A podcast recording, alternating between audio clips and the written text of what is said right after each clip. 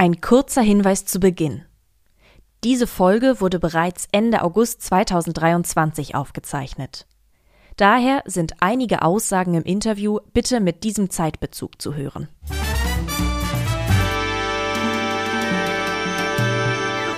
Herzlich willkommen zum Westlotto Spielstudio.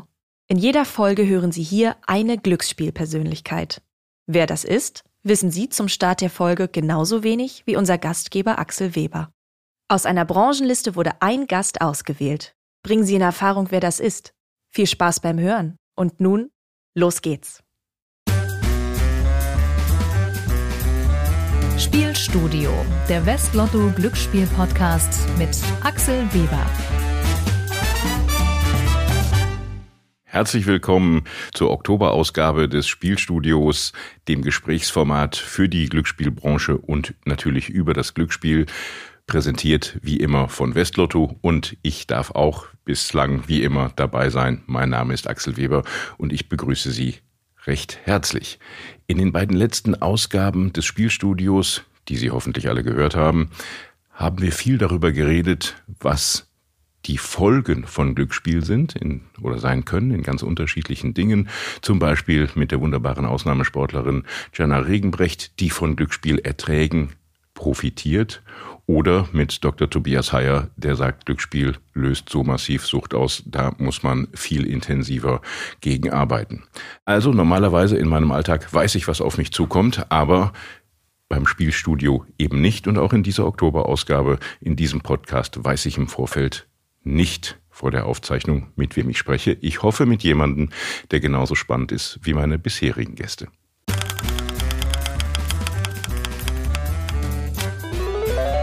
Benjamin Schwantke.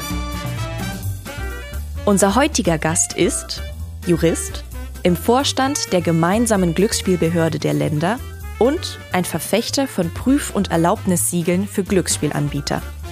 Unser Gast arbeitet bereits seit 2014 in der Glücksspielbranche. Damals übernahm er die Leitung der Glücksspielaufsicht Hamburg in der Behörde für Inneres und Sport. Parallel war Benjamin Schwantke von 2018 bis 2020 Mitglied der Expertengruppe Glücksspiel der Europäischen Kommission. Außerdem kandidierte der gebürtige Hamburger 2020 für die FDP für die hamburgische Bürgerschaft, ehe Benjamin Schwantke dann im Sommer 2021 zum Vorstand der gemeinsamen Glücksspielbehörde der Länder berufen wurde. In dieser Rolle setzt sich der ehemalige Rechtsreferendar des Landes Schleswig-Holstein für noch mehr Verbrauchersicherheit und Spielerschutz ein. Benjamin Schwan gesagt, wer sicher und legal spielen möchte, sollte sich auf der amtlichen Whitelist auf der Homepage der gemeinsamen Glücksspielbehörde der Länder informieren.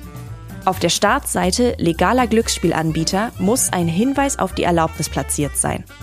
Je einfacher erfasst werden kann, ob es sich um ein legales Online-Glücksspiel handelt, desto besser. Willkommen im Spielstudio, Benjamin Schwantke.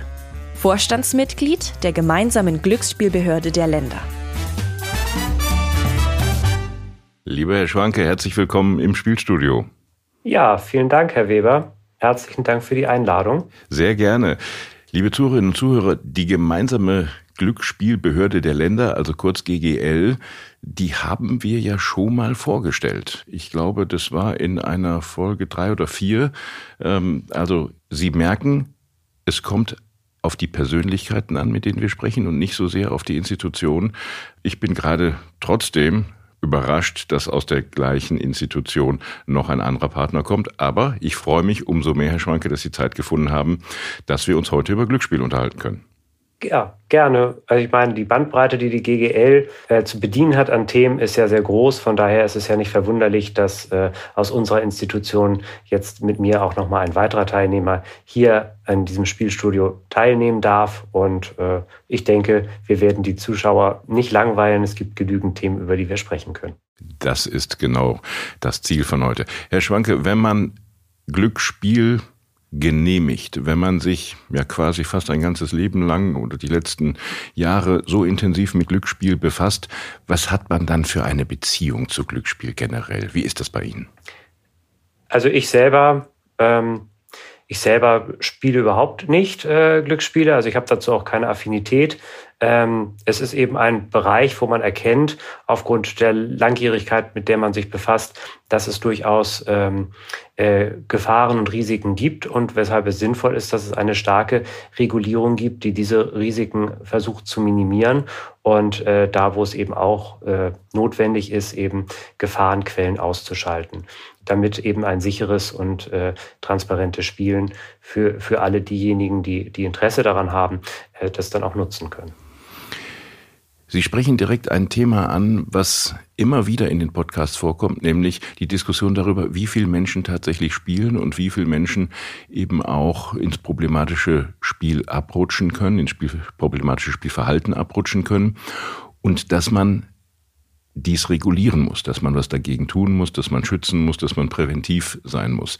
Jetzt spielen Sie selber gar nicht und trotzdem sind Sie überzeugt, dass es eine so große Behörde bedarf, um Menschen zu schützen, obwohl das eigentlich nur so wenige Prozent sind? Wie geht das zusammen? Naja, die äh, Thematik ist ja sehr vielgestaltig. Ähm, man muss ja sehen, auf der einen Seite haben wir natürlich die Gesundheitsrisiken, also die Suchtgefahren, die entstehen können. Und davon ist natürlich auch nur ein kleiner Teil betroffen. Aber auf der anderen Seite spielt ähm, Thema äh, Glücksspielaufsicht sind natürlich auch andere Gefahrenquellen zu sehen, wie zum Beispiel Manipulation in, in Spielformen oder ähm, Geldwäsche. Und das sind ja auch Themen, für die wir zuständig sind. Und von daher ist es ja nicht so, dass wir jetzt monothematisch unterwegs sind und nur einen Fokus darauf haben, wie wir Suchtgefahren bekämpfen können, sondern eben auch strafrechtlich relevante Sachverhalte mit aufklären können und dann zu dem bestimmten Zeitpunkt, ab wann dann die Strafverfolgungsbehörden zuständig sind, es dann entsprechend an die Staatsanwaltschaft abgeben.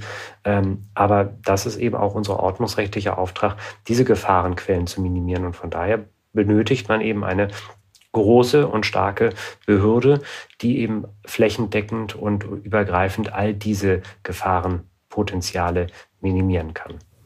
Sehr umfassend dargestellt. Vielen Dank dafür. Herr Schwanke, die GGL fußt ja auf einem Gesetz, das ist der Glücksspielstaatsvertrag. Unsere Zuhörerinnen und Zuhörer wissen das natürlich. Was sind die größten Probleme, die sich in den ersten Jahren der GGL ergeben haben. Also sind Sie mit dem Gesetz zufrieden, was sie sozusagen in dieser Position geschaffen hat?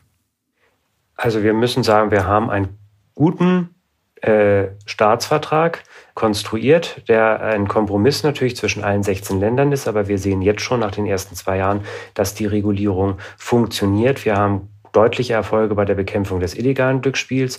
Es ist gelungen, alle äh, Glücksspielformen, die jetzt nach dem neuen Staatsvertrag erlaubnisfähig sind und für die es Erlaubnisanträge gegeben hat, das im Prinzip abzuarbeiten und äh, die Erlaubnisse zu implementieren. Ob denn tatsächlich jede einzelne Regelung so wirksam ist, ähm, dafür gibt es ja die Evaluierung des Glücksspielstaatsvertrages und äh, zum Jahresende gibt es ja den ersten Zwischenbericht. Äh, aber die richtigen Erkenntnisse, ob jetzt alles wirksam ist oder inwieweit man vielleicht hier und da nochmal nachsteuern muss, das werden wir erst im Evaluationsbericht 2026 äh, beurteilen können und sehen. Äh, das gilt es also abzuwarten. Man kann Stand heute nur sagen aus Sicht der GGL, wir haben natürlich eine Baustelle aufgrund von Rechtsprechung im Bereich des IP-Blockings und da werden wir sicherlich auch sehen müssen, dass wir zeitnah ähm, eine Lösung finden, damit auch dieses Instrument dann für uns vollumfänglich gangbar sein wird. Auf der einen oder anderen Glücksspielkonferenz in diesem Jahr hat man doch auch noch ein paar andere Töne vernommen, nämlich dass doch nicht alles funktioniert. Ich erinnere mich, dass äh, zum Beispiel äh, bei der Lizenzierung es Kritik gab äh, in Bezug auf Sportwetten oder bei der Frage der zeitlichen, des zeitlichen Ablaufs der Lizenzierung von virtuellem Automatenspiel. Sind das Punkte, die Sie nicht problematisch sehen oder die behoben sind?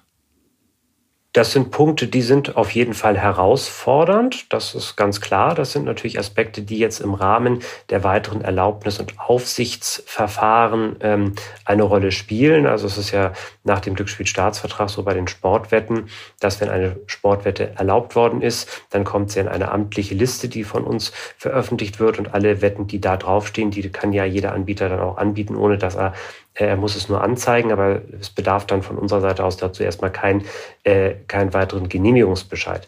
Bei den virtuellen Automatenspielen ist die Lage natürlich sehr herausfordernd, weil es auch eine neue Materie ist und jedes Spiel einzeln genehmigt werden muss und äh, die Prüfung des einzelnen Spiels auch sehr aufwendig ist. Das liegt aber natürlich auch daran, dass wir teilweise nicht sofort alle Unterlagen oder Informationen bekommen, die für diese Prüfung erforderlich sind. Und da sind wir mit den verschiedensten äh, Akteuren auch im Gespräch, um auch hier die Verfahren äh, ähm, effektiver gestalten zu können. Mit dem Glücksspielstaatsvertrag 2021 wurden ja auch neue Spielformen, Stichwort virtuelles Automatenspiel, zugelassen. Und ich kann mir vorstellen, dass überall da, wo es neue Regulierung gibt, wo etwas neu eingeführt wird, das natürlich auch an der einen oder anderen Stelle zum Staat immer hakt. Alle Spielformen scheinen mir aber, Stichwort Zwischenevaluation oder Evaluation des Glücksspielstaatsvertrages, doch Wünsche zu haben. Kommen die Kollegen Anbieter alle auf Sie zu mit ihren Wünschen? Ja, also wir können durchaus sagen, dass wir als Vorstand der GGL mit allen wesentlichen äh, Akteuren der Glücksspielbranche in regelmäßigen Gesprächen sind.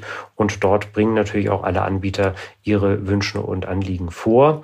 Und ähm, das werden wir natürlich auch mitwürdigen und, und berücksichtigen beim weiteren Evaluationsprozess.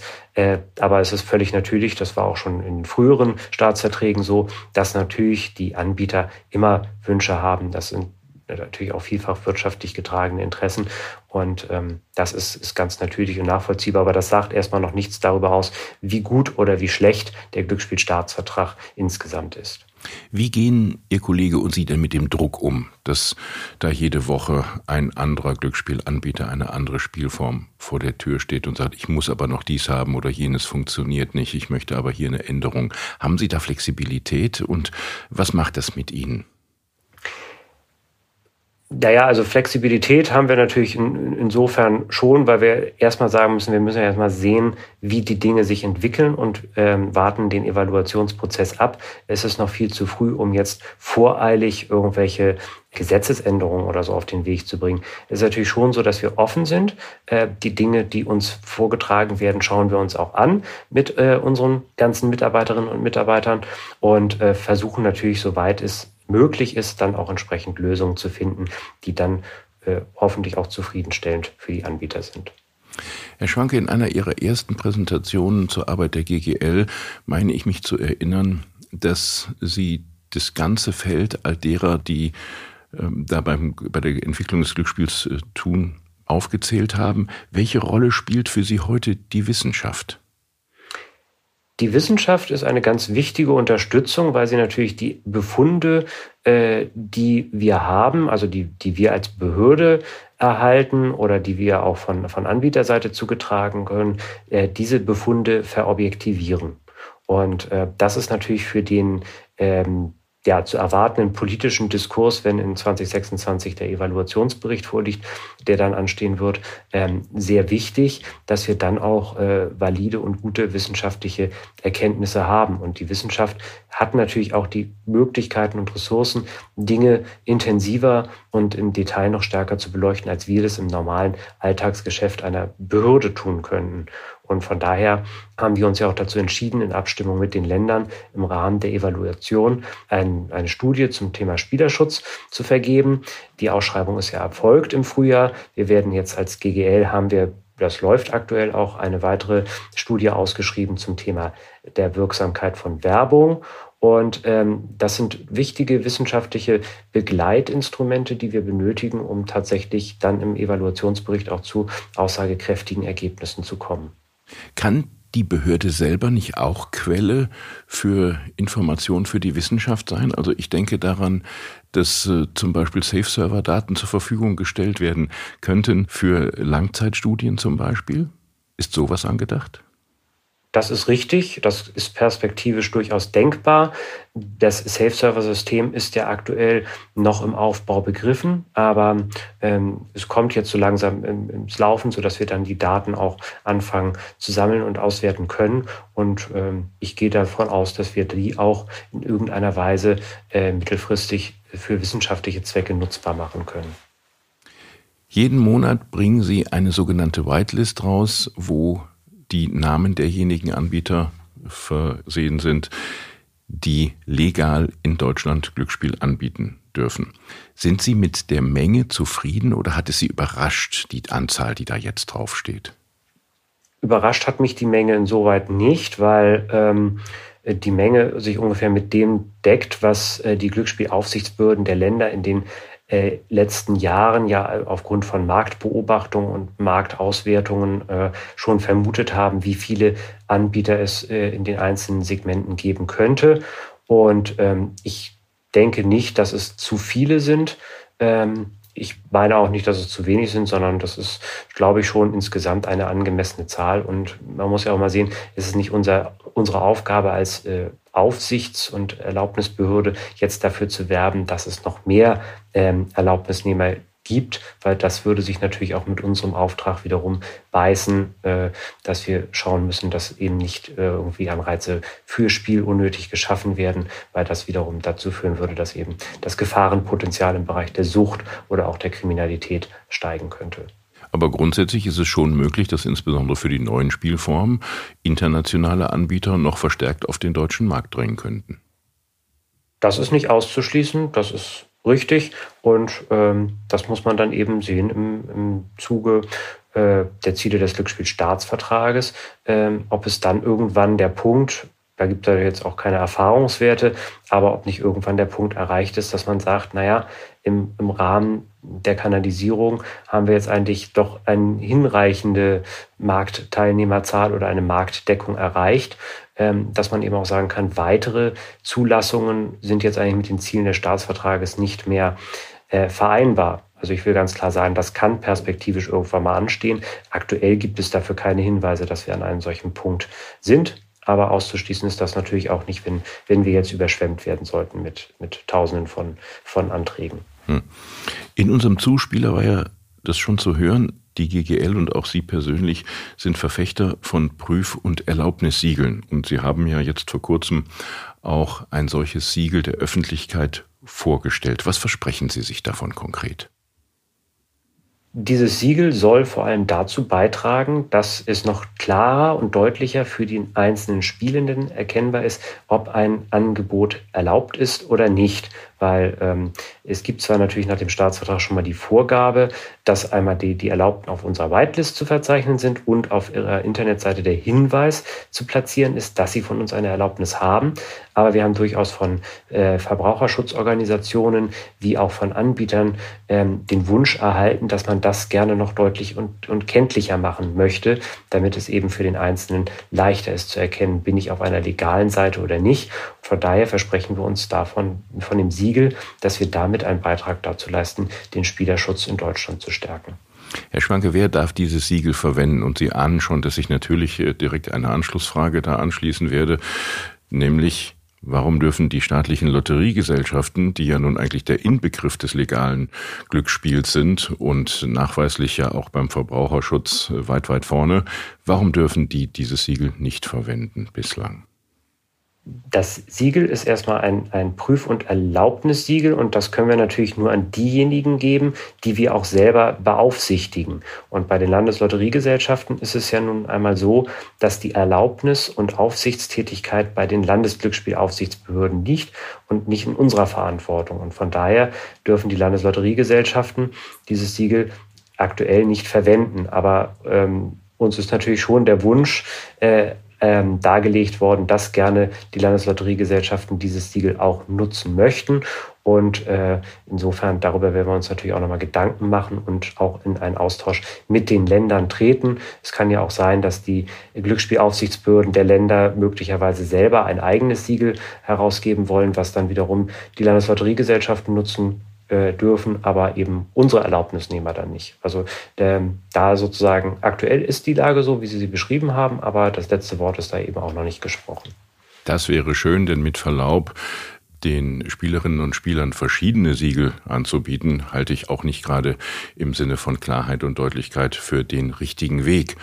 Und wenn ich mich nicht täusche, sind natürlich die Aufsichten zuständig für die Landeslotteriegesellschaften in den einzelnen Bundesländern, aber es sind die gleichen Institutionen, Ministerien oder auch Personen, die bei der GGL im Verwaltungsrat sitzen und quasi Ihre Behörde entsprechend mitsteuern. Also ich glaube schon, dass dort äh, die Länder im Gespräch mit Ihnen kurzfristig eine Lösung finden sollten. Viele Spielformen klagen ja immer, dass sie sagen, wir haben dadurch einen Nachteil. Wir als staatliche Lotterien sagen, wir glauben schon, dass es ein Nachteil ist, wenn gewerbliche Spielevermittler, die unsere Produkte, die staatlichen Produkte verkaufen und vertreiben dürfen, ihr Siegel benutzen können und damit als legal gekennzeichnet werden. Und der eigentliche Veranstalter darf das nicht. Das erscheint mir, trotz Ihrer Erläuterung, mit Verlaub, Herr Schwanke, erscheint mir etwas widersinnig. Das kann ich ein Stück weit nachvollziehen, aber wir müssen eben tatsächlich auch an der Stelle sehen, dass wir auch, wenn es eine gewisse Personenidentität natürlich gibt zwischen den äh, Mitgliedern des Verwaltungsrates und äh, den zuständigen Aufsichtsbehörden in den Ländern, dass wir hier trotzdem ganz klare Trennung der Rechtskreise vornehmen müssen. Und äh, das Siegel ist erstmal nur ein, ein, ein, ein Ausdruck dessen, was äh, verstärkt das, was so ohnehin auf den Internetseiten unserer Erlaubnisnehmer zu platzieren ist.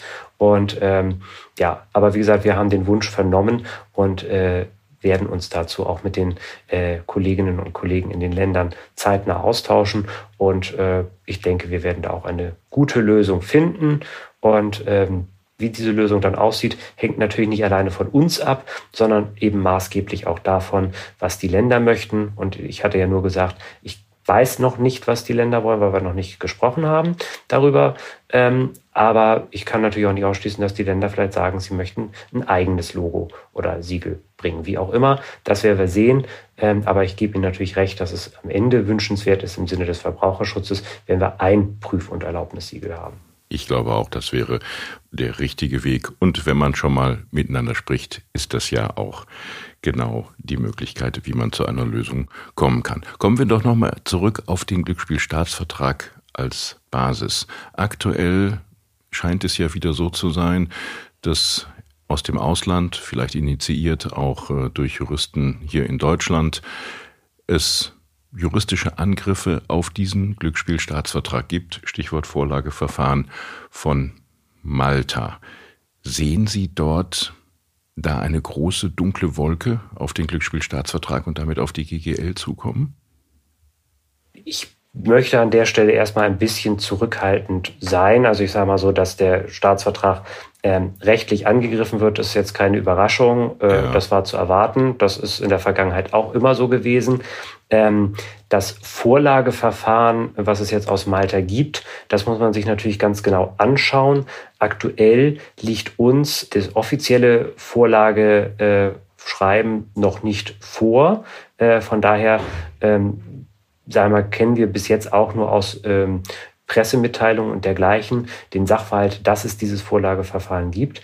Ähm, nach dem, was wir aus der Presse entnehmen konnten, bin ich jetzt nicht in großer Sorge um den Staatsvertrag, weil es vielfach eigentlich Fragen sind, die auch schon mal vom EuGH geklärt worden sind. Also beispielsweise, was die einzelnen Anforderungen an nationale Erlaubnisse angeht. Das ist ja ständige Rechtsprechung schon des EuGHs seit über zehn Jahren, dass jedes Land selber seine Maßgaben festlegen kann, ähm, wie die Regulierung im Glücksspiel aussehen darf und äh, dass es eben hier keine äh, harmonisierungsfähige Materie ist. Und ja, das ist im Prinzip vielfach alter Wein in neuen Schläuchen. So ist es zumindest mein erster Eindruck aufgrund der öffentlichen Publikation. Aber klar, wir müssen abwarten, bis wir das offizielle Vorlageverfahren bei uns haben und es uns dann auch anschauen können und entsprechend prüfen und bewerten können. Herr Schwanke, der Glücksspielstaatsvertrag schreibt den Anbietern und allen Beteiligten so manches ins Stammbuch und er gibt auch klare Regeln vor. Ein Stichwort ist dabei die Helpline, die die Bundeszentrale für gesundheitliche Aufklärung vorhält. Dort gibt es ja aktuell Diskussionen, wie es darum weitergeht.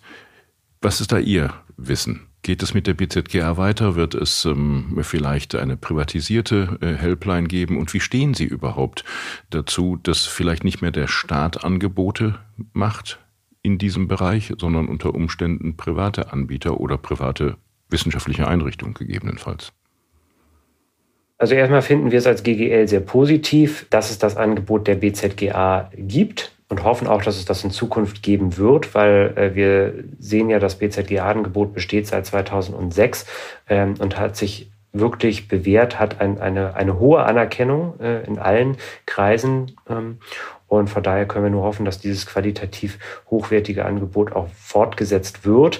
Insofern haben wir uns ja auch sehr dafür eingesetzt im letzten Jahr, dass es eine Fortsetzung der Finanzierung in 23 gibt und haben uns ja auch sehr gefreut, dass alle großen Glücksspielverbände sich am Ende dann haben dazu durchringen können, eine gemeinsame Finanzierung dazu auf den Weg zu bringen. Wir sind auch weiterhin bemüht und auch da in Gesprächen als GGL die BZGA dahin zu bringen, dass das Angebot auch in 2024 dort fortgesetzt werden kann. Sollte das nicht gelingen, dann müssen wir natürlich schon sagen, müssen wir sehen, dass wir ein Alternativangebot aufgezogen bekommen, um die gesetzliche Anforderung des Glücksspielstaatsvertrages zu erfüllen. Und ähm, dazu sind wir als GGL auch mit ersten Instituten ins Gespräch gegangen, die aus unserer Sicht durchaus geeignet wären, ähm, eine Alternative zur BZGA aufzubauen. Und ähm, ja, wenn wie gesagt, der, die Gespräche mit der BZGA keinen Erfolg zeitigen sollten, dann müsste man über diesen Weg gehen. Wichtig ist aus unserer Sicht halt, ähm, dass das Angebot äh, unabhängig ist von Interessen der Glücksspielindustrie und ob dann die Institution, die das Angebot macht, in privater Trägerschaft oder öffentlich-rechtlicher Trägerschaft ist, das ist am Ende des Tages für uns nicht so entscheidend. Wichtig ist halt, dass es ein qualitativ hochwertiges Angebot ist, was nicht äh, durch äh, entsprechende Anbieterinteressen möglicherweise in seiner Qualität beeinträchtigt werden kann. Herr Schwanke, lassen Sie uns zum Abschluss unseres Talks noch mal ein bisschen in die Glaskugel gucken, Richtung Zukunft. Wo sehen Sie den deutschen Glücksspielmarkt in der Zukunft? Wird das ein Markt, der immer stärker sich internationalisiert über Kooperationen auch mit ausländischen Glücksspielanbietern? Wird es vielleicht in Zukunft eine Flut von neuen Spielen geben? Stichwort die Schnittstelle zum Gaming. Wird das Digitale, das Stationäre und Terrestrische ablösen? Also wir können sicherlich verzeichnen, dass wir uns hier in einem sehr starken Bereich befinden, wo die Digitalisierung äh, sehr viel Innovation ermöglicht. Und die Digitalisierung wird aus unserer Sicht wahrscheinlich auch weiter vorangehen und ähm, mittelfristig dazu führen, dass ähm, das Online-Glücksspiel eine stärkere Bedeutung bekommt, als es heute hat und damit ein Stück weit auch das stationäre und terrestrische Glücksspiel zurückgehen wird. Allerdings wird das, glaube ich, ein sehr langer Prozess sein und ich denke auch, dass der stationäre Bereich weiterhin eine Bedeutung haben wird. Es wird weiterhin diejenigen geben, die lieber mal persönlich in eine Spielbank gehen oder in eine Spielhalle oder die es doch besser finden, den Lottoschein persönlich irgendwo abgeben zu können, als jetzt nur rein online zu spielen. Aber ähm, klar, wie in allen Lebensbereichen wird auch hier das Thema ähm, Digitalisierung dazu beitragen, dass wir immer mehr online sind. Und das wird auch dazu führen, ähm, dass wir eine Internationalisierung des Marktes sicherlich erleben werden. Gerade auch deswegen, weil wir das Internet ja geöffnet haben. Und ähm, ja, die Vernetzung wird da sicherlich weitergehen. Auch im Bereich der Regulierungsbehörden können wir das ja verzeichnen, dass auch wenn es jetzt beispielsweise keine Expertengruppe Glücksspiel mehr auf europäischer Ebene gibt, suchen ja die Regulierungsbehörden untereinander durchaus den Kontakt, um sich mal zu informieren, wie macht ihr das ein oder das andere. Und da gibt es ja eben auch kleinere oder unterschiedliche Gesprächskreise mal. Wir haben als GGL auch von verschiedensten Regulierungsbehörden oder Staaten in den letzten zwölf Monaten auch schon Besuch gehabt. Nicht nur aus dem europäischen Raum, wir hatten auch Besuch unter anderem aus Japan. Und ähm, ja, von daher, das wird eine sehr interessante Entwicklung sein. Und ja, was neue Spielformen und dergleichen angeht, da bin ich äh, ziemlich sicher, dass wir da auch eine Veränderung des Marktes weiter erleben werden. Sie haben das Thema Gaming schon angesprochen. Das wird ein Thema sein, mit dem wir uns auch in der Regulierung in den nächsten Jahren noch weiter beschäftigen müssen. Und wir kennen es aus der Vergangenheit ja auch schon. Das ist, ist hier ein, ein dynamisches Feld und da wird es immer wieder neue Spielformen und Ideen geben. Und von daher wird es da auch weiter immer lebhafte Veränderungen geben. Es wird also nicht langweilig werden. Das soll es auch nicht. Herr Schwanke, gibt es 2030, also im Jahr 2030, eine gemeinsame europäische Glücksspielaufsicht? denke, so schnell wird es nicht gehen, aber es ist durchaus denkbar, dass wir äh, vielleicht in 20 Jahren eine europäische Glücksspielbehörde haben werden. Ein Blick in die Glaskugel von Benjamin Schwanke, dem Vorstand der gemeinsamen Glücksspielbehörde der Länder, der heute mein Gast ist und den ich natürlich nicht wieder entlasse, ohne noch die Frage zur Werbung zu stellen. Die berührt ja nun offenkundig äh, jeden momentan im Glücksspielmarkt und auch die Medien sind voll davon. Eine ganz persönliche Frage, weil ich glaube, fachlich könnten wir noch eine Stunde drüber reden. Glauben Sie, es gibt zu viel Werbung für Glücksspiel aktuell? Das kann ich persönlich gar nicht beurteilen, weil ich dafür viel zu wenig fernsehe, um äh, tatsächlich sagen zu können, wie stark jetzt dort äh, das Werbevolumen und Werbeaufkommen ist. Ähm, ich finde die Debatte aber sehr spannend und auch sehr gut äh, zum Thema Werbung, ob das jetzt äh, zu viel Werbung insgesamt ist oder ähm, zu wenig. Und äh, das hilft uns und äh, äh, unterstützt natürlich auch den Evaluationsprozess. Und ähm, ich denke, diese Diskussion sollte auch wirklich ernsthaft geführt werden, weil im Rahmen, als der Staatsvertrag gemacht worden ist, diese Diskussion teilweise vielleicht auch zu kurz gekommen ist, weil einfach aus Zeitgründen. Das holt man jetzt nach und dann muss man eben gucken, wie die Regulierung ist, äh, ob es vielleicht an der einen oder anderen Stelle dann tatsächlich eine Notwendigkeit gibt, äh, nochmal Änderungen vorzunehmen bei der Werberegulierung. Vielen Dank, Herr Schwanke, dass Sie heute mein Gast waren. Liebe Zuhörerinnen und Zuhörer, die GGL ist offenkundig eine Behörde, die transparent ist und offen, zumindest ist es einer der Vorstände und er hat einen Blick nach vorne. Dankeschön für diesen Einblick in die Zukunft und Dankeschön für Ihre aktuelle Zustandsbeschreibung des deutschen Glücksspielmarktes. Hat mich sehr gefreut, dass Sie dabei waren. Ich hoffe, Ihnen hat es auch gefallen. Ja, vielen Dank. War ein sehr nettes und sehr gutes Gespräch und äh, ich denke, wir setzen das an anderer Stelle gerne weiter fort. Sehr gerne, das ist auch der richtige Weg, miteinander zu sprechen, miteinander auch kritisch äh, zu streiten. Unter Umständen, so entwickeln wir gemeinsam den Glücksspielmarkt in Deutschland weiter. Liebe Zuhörerinnen und Zuhörer, das war die 14. Episode des Spielstudio. Wir hören uns dann im November wieder. Danke fürs Zuhören. Abonnieren Sie uns und geben Sie uns gerne auch Sterne auf den Audioplattformen. Ich sage bis zum nächsten Monat. Glück auf!